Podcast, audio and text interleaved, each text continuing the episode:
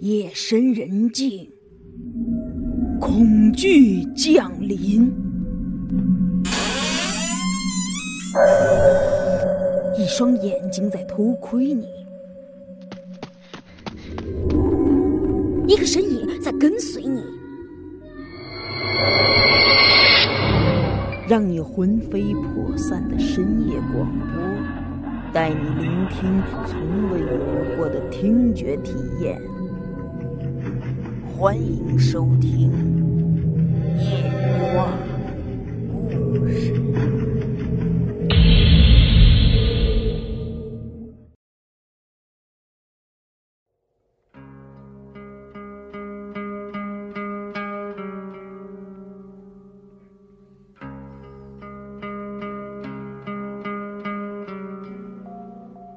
潘子又摇摇头，我也不知道他怎么想的。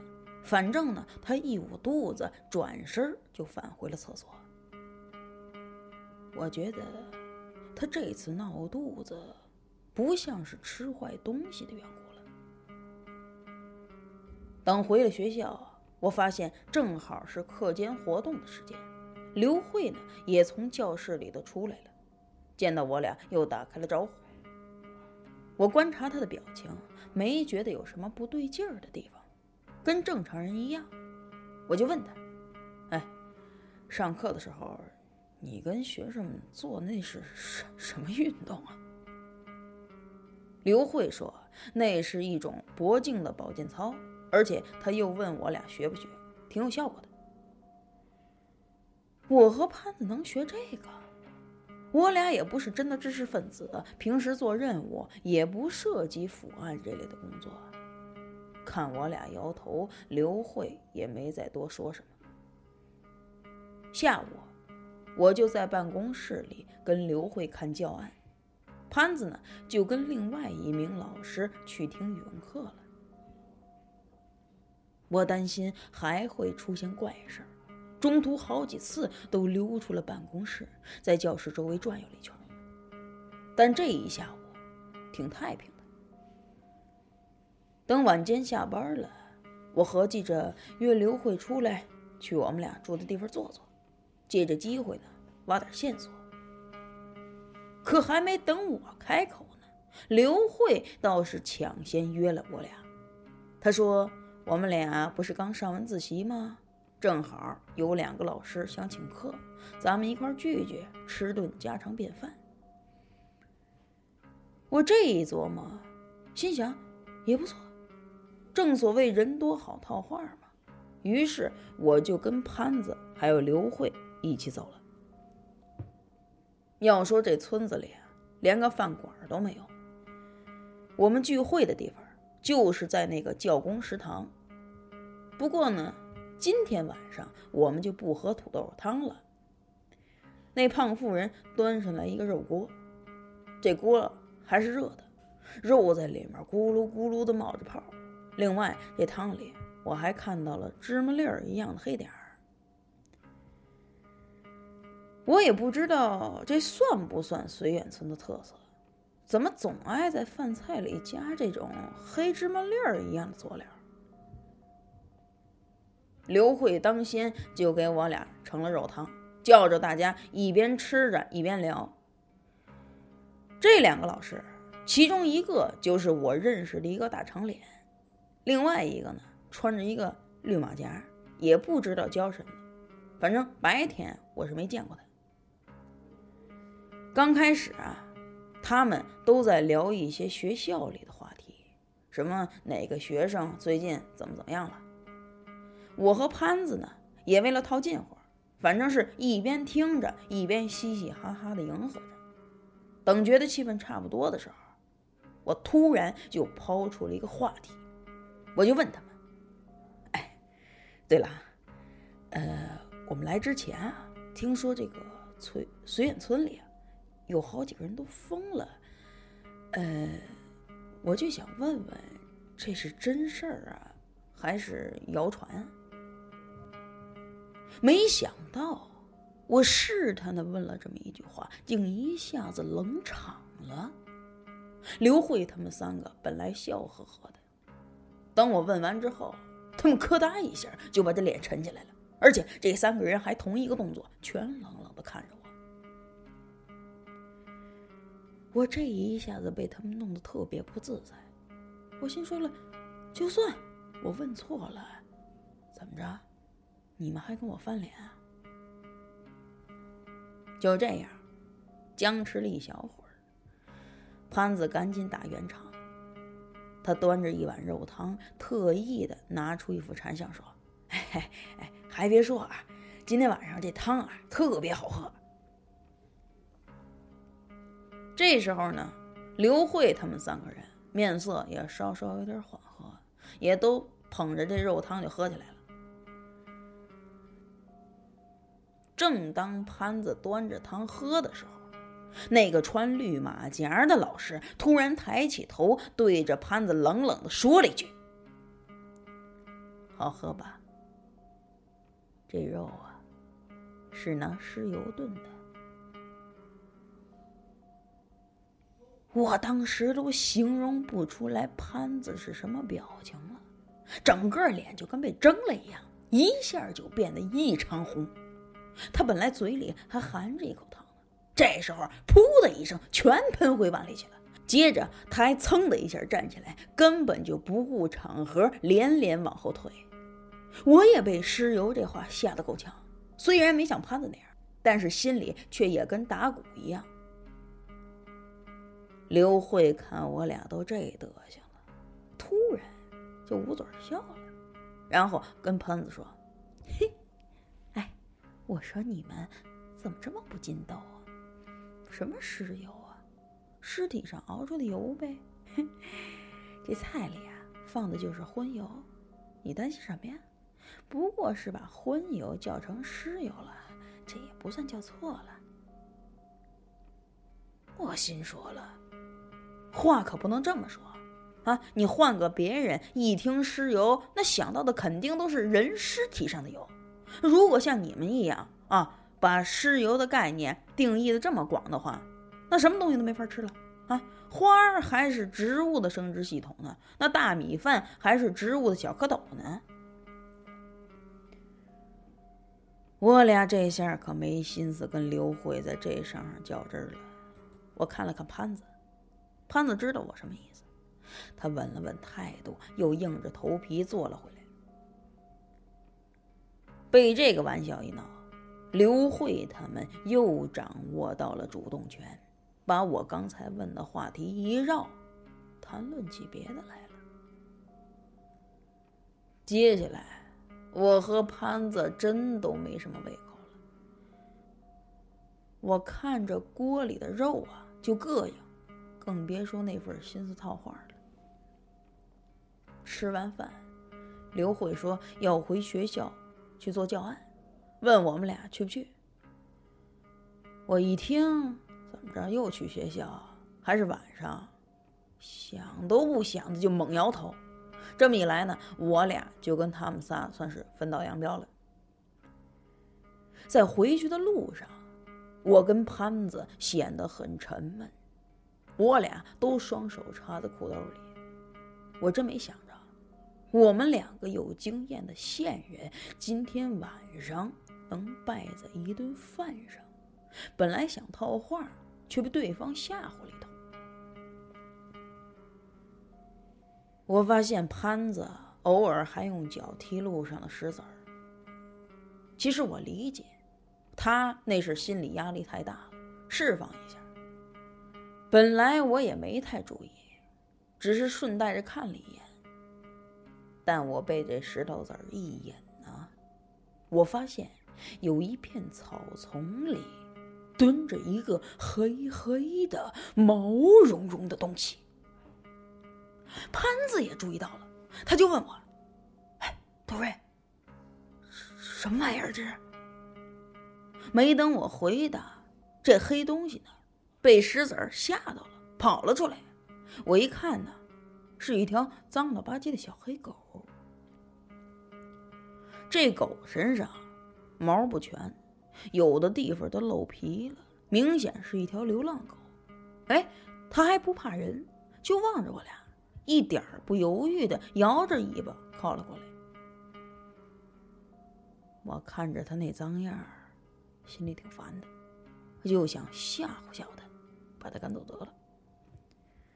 可潘子却出乎意料的笑了，还招呼这小黑狗快点来。我不理解潘子为什么这样，我就问了他一嘴：“哎，干嘛呀？这是？”潘子呢，也不跟我多解释什么，他摸了摸这小黑狗的脑门，一把就把它抱了进来。随后啊，他就这么抱着狗，先跑回住的地方了。我好奇呀，晚一步就跟了回去。在我进门的时候，潘子正从旅行包里把一袋老四川的牛肉干拿了出来。这牛肉干是我们出发之前带的口粮，路上都没吃完。说实话，来了绥远村这种鸟不拉屎的地方。这个肉干还真就成了奢侈品了，我都不舍得吃。嘿，可他竟然毫不吝啬地拿出来喂狗，这我就实在看不下去了，我就损了他一嘴。潘子呢，一边撕包装纸，一边回我说：“哎呦喂，杜瑞，这你就不懂了吧？我爹以前可是我们那一片儿的养狗大王，哎，我跟他学了一套逗狗的本事。我告诉你。”这黑狗虽然看着不起眼儿，但只要被我调教一会儿，就能乖乖的听话。你信不信？夜里头给咱看门儿。啊，我总算明白潘子的意图了。但话说回来，潘子那档案我看过呀，印象中他爹也没养过狗啊。哼，儿子倒是养了三个。潘子呢，逗了好半天的狗，最后这小黑狗还真就变得特别的乖，按照潘子的指示，乖乖的趴在门口。我和潘子没什么事儿，又凑在一块瞎聊。本来啊，我就是图个解闷儿，但是我发现，跟潘子聊天那纯属是我的失误。他说来说去啊，就又扯到绥远村的古怪上了，还特意跟我胡扯。哎，杜瑞，我现在更加肯定这村里不干净。哎，你不信？你想想那学校老师刘慧，一定是个鬼女。你看那大长脸，的脸跟他妈马脸一样一样的。哎，她就是马精。那个穿绿马甲的那个，她穿的不就是个王八壳子吗？那一定是个王八精。我听完潘子这么说，都不知道怎么接话了。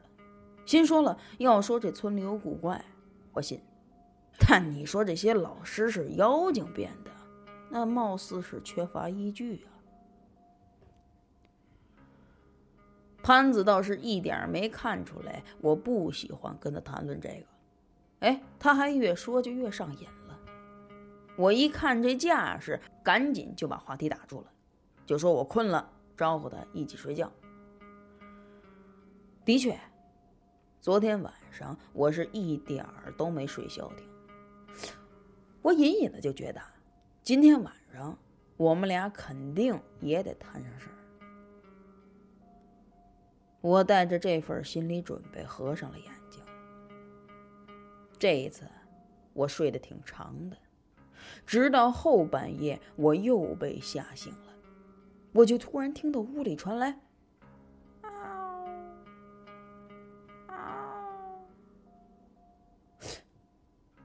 声儿有点闷，还带着一股子颤劲儿。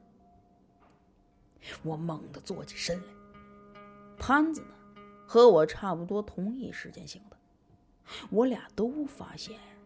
那个小黑狗正半蹲半趴在门口，摇晃着那小屁股，低个头叫唤着。合着这怪声是他发出来的。我一下来脾气了，跟潘子说：“爷们儿，就你干这好事儿啊，非得领回一只野狗来。这下好了，半夜发情了啊！”可潘子一脸的古怪。他听完我的话，有点纠结的摇摇头。杜瑞，你不懂。你知道这是什么吗？这是吹狗螺呀！我乍一听“吹狗螺”的词儿，更是一头雾水。我还想歪了，心说：难道吹狗螺是一种狗类特有的交配名词？潘子又跟我简单解释了一句，他说：“公鸡和黑狗是特别有灵性的，能见到亡魂。一般老百姓常说的打柯基和吹狗锣，就是公鸡咯咯嘎嘎的乱叫，这狗呢就呃呜呃呜的怪叫。这就是说有鬼魂要飘来。”也多亏这小黑狗提前给我们报警，他是告诉我俩这附近有鬼乱转悠呢。我本来啊又不信潘子这话，不过这黑狗确实挺反常的，也让我心里有了一点顾忌。我看那黑狗啊，偶尔抬起脑袋往外看。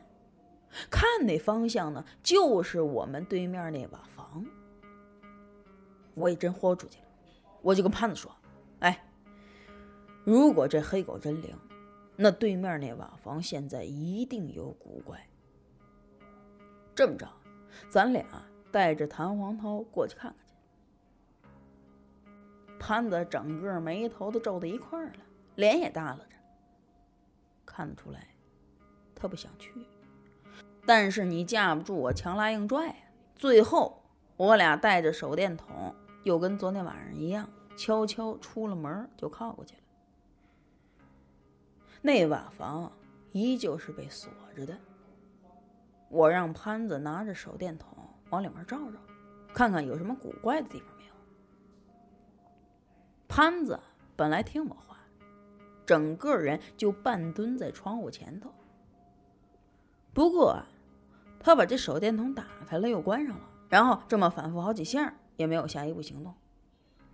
我就问他怎么回事，他跟我说，他怕一打开手电筒往里一照，再突然有个女鬼脑袋贴在窗上。我一听他这话，知道了，想让潘子办这事儿可是难了。我倒没觉得有什么，心说真要有个女鬼脑袋贴上来。那我顺手我捅他一刀，我看他是他脑袋硬还是我刀快。我凑过去跟潘子说：“哎，你起来，你起来。”我其实是纯属憋着这一股子劲儿了，其实啊，心里也有点怕。但等我打开手电筒，顺着往里一看呢，这屋子连个鬼影都没有。潘子就在我旁边，他本来不敢看，最后呢也顺带着瞧了几眼。既然没发现，我本以为我们就此收工了，回去接着睡觉。可这时候，刮了一股风，我闻到风里啊，有一股子糊了吧唧的味儿，就好像谁家弄烧烤一样。我和潘子又贫起来了。这风啊，是从瓦房后面吹来的，也就是说后面有问题。于是我带着潘子绕到了瓦房后面。刚开始我俩挺小心的，为什么说呢？我们是怕遇到那胖老太太，她别又坐在那井边风言风语。不过这一次。井旁边没人，只有一股股的白烟从井里飘了出来。我和潘子都愣了，我心说了：这不是一口大水井吗？这里面都是水啊，怎么还能着火呢？潘子呢，想得多，他跟我念叨：“杜瑞。”这井他妈不一般呐！啊，哎，这里边一定藏着什么东西啊！我闷头想了想，一狠心下了个决定，心说了：今天晚上趁着没人，咱真得把这井里的古怪弄弄明白。我拽着盘子一起来到了井边，这时候那烟更浓了，止不住的呼呼的往外冒，那糊了吧唧的味儿都快把我给熏蒙圈了。我想憋一口气钻到烟里，往井里瞧瞧。但只试了一下就受不了了，这烟让我眼睛直流泪。这时候，我又想了个招，跟潘子说：“走，咱俩弄点土往里面倒，把这烟弄灭了再说。”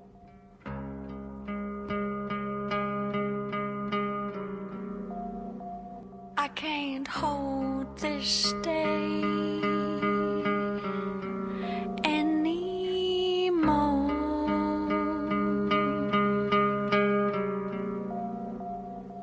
Understand me anymore.